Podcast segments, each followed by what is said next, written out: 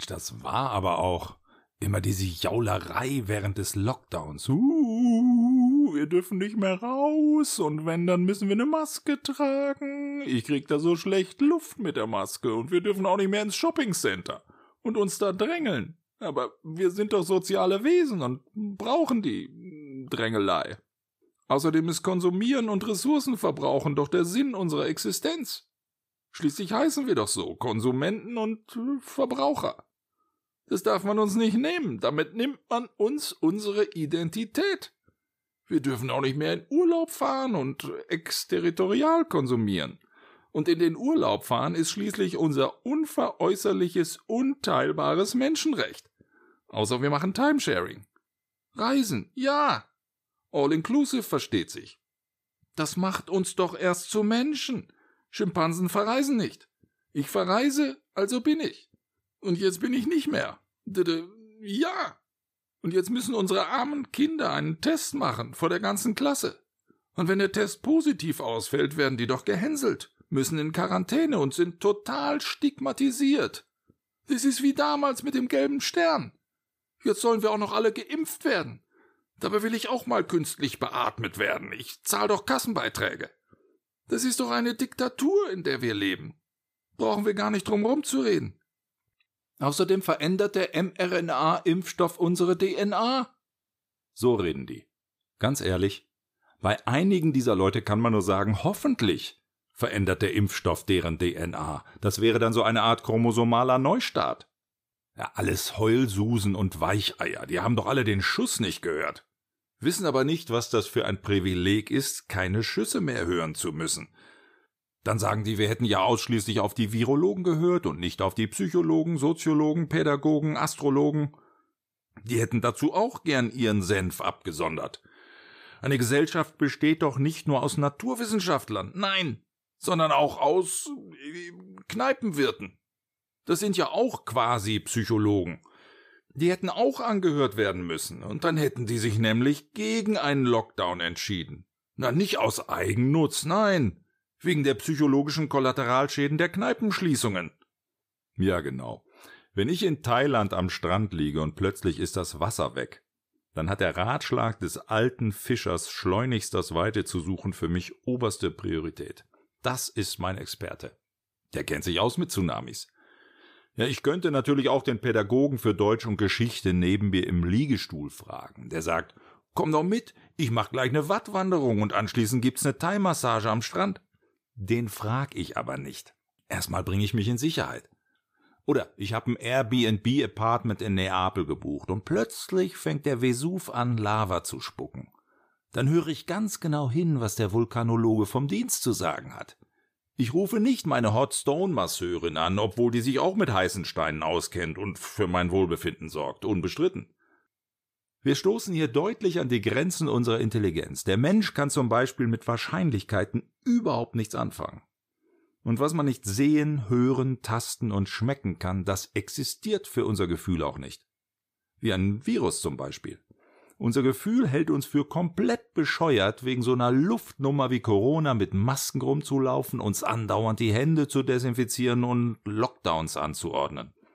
Und unser Gefühl sitzt im Vergleich zu unserer Vernunft noch immer am längeren Hebel. Unsere Vernunft mag sich ihrer Intelligenz rühmen, aber unser Gefühl hat die Macht.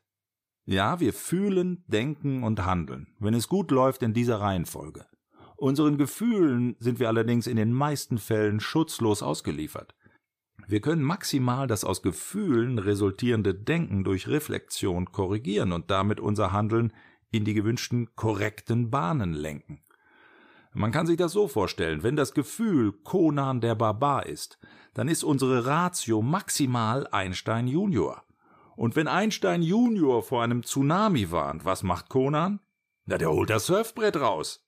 Das ist übrigens auch der Grund, warum das mit dem Kampf gegen Rassismus, Faschismus und Sexismus nur schleppend vorangeht.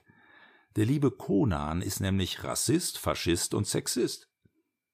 Wenn wir Normalverbraucher bezüglich der Schutzmaßnahmen per Volksentscheid hätten entscheiden müssen, dann hätten wir uns selber mit Sicherheit keine restriktiven Schutzmaßnahmen auferlegt. Da musste schon Papa Staat sanften Zwang ausüben. In dieser Hinsicht sind wir alle immer noch im Kindergarten und Papa Staat ist der Erzieher. Der muss dann schon mal strenger werden, wenn die Kiddies mit den Fingerfarben Amok laufen. Soweit zum Thema autonom und rational entscheidender Staatsbürger. Die Corona-Diktaturrebellen, Wutbürger, Querdenker und wie sie alle heißen, fühlen sich alle irgendwie als Widerstandskämpfer nach dem Motto Wehret den Anfängen einer neuen Diktatur. Das ist ja ehrenhaft, erinnert aber auch ein bisschen an die RAF, die hinter jedem Rascheln im Laub das Wiedererstarken des Nationalsozialismus vermutete. Ja, aber vielleicht kann man das den Corona-Diktaturrebellen auch gar nicht vorwerfen. Die haben halt nie in einer Diktatur gelebt. Also ich glaube schon, dass man im Ernstfall die Freiheitsgrade einer Gesellschaft kurzzeitig runterfahren muss. Wenn man sich im freien Fall befindet, kann man eben nicht so gut auf eventuell vorhandene Tempolimits achten und dafür sorgen, dass die Frisur gut sitzt. Es gibt Momente, da hat das Ziehen der Reißleine des Fallschirms absolute Priorität.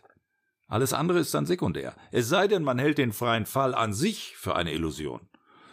Aber auch diese Leute kommen irgendwann auf dem Boden der Tatsachen an. Diesen ganzen Apologeten einer neuen Diktatur würde ich es mal gönnen, eine echte Diktatur am eigenen Leib zu erfahren, in der sie erleben, wie tatsächliche Einschränkungen der persönlichen Freiheit aussehen können. Ich denke da an eine Art äh, Diktatur-Bootcamp. Dann geht es mal 14 Tage nach Nordkorea anstatt nach Malle. Ja, oder wir bauen die Mauer wieder auf, oder wir umzäunen zumindest irgendein Areal in der Uckermark und nennen es DDR.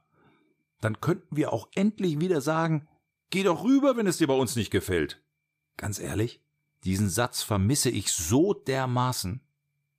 Und dann machen wir da eine Art Jurassic Park der Diktatoren draus. Mit moderner Gentechnik überhaupt kein Problem.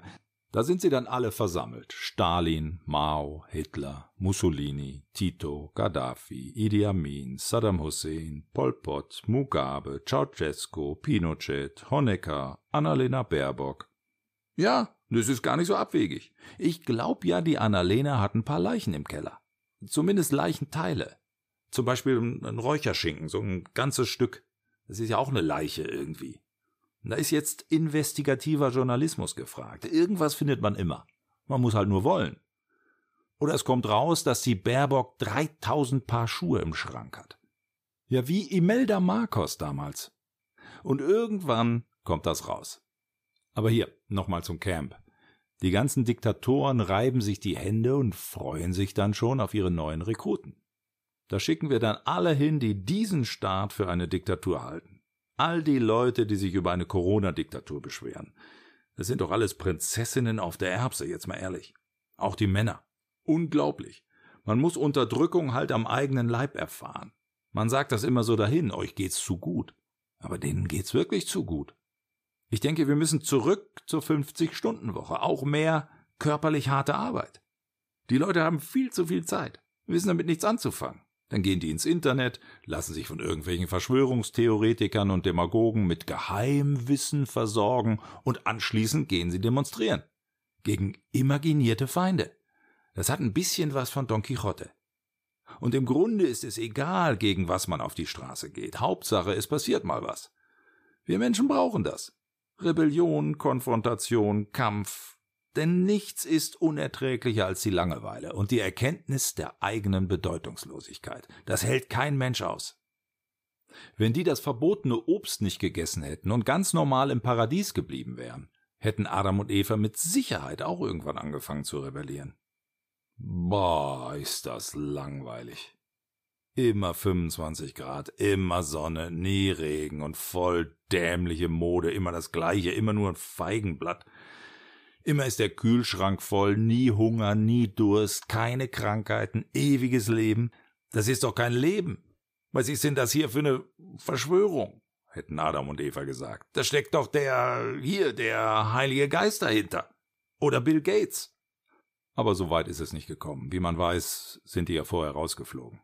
Also 50-Stunden-Woche wieder einführen und zurück zum Lohnniveau von 1950.